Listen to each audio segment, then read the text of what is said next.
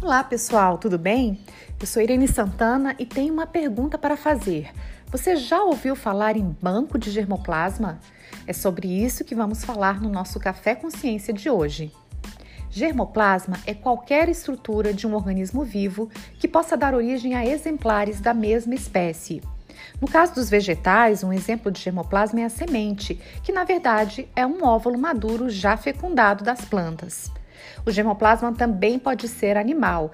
Neste caso, são considerados como tal amostras de DNA, embriões e até mesmo tecidos de espécies silvestres e domésticas. Já os bancos de germoplasma são as estruturas físicas que conservam esse material genético de uso imediato ou com potencial de uso futuro. No Brasil, a Embrapa é a instituição que mantém desde a década de 70 um banco genético para a conservação de germoplasma.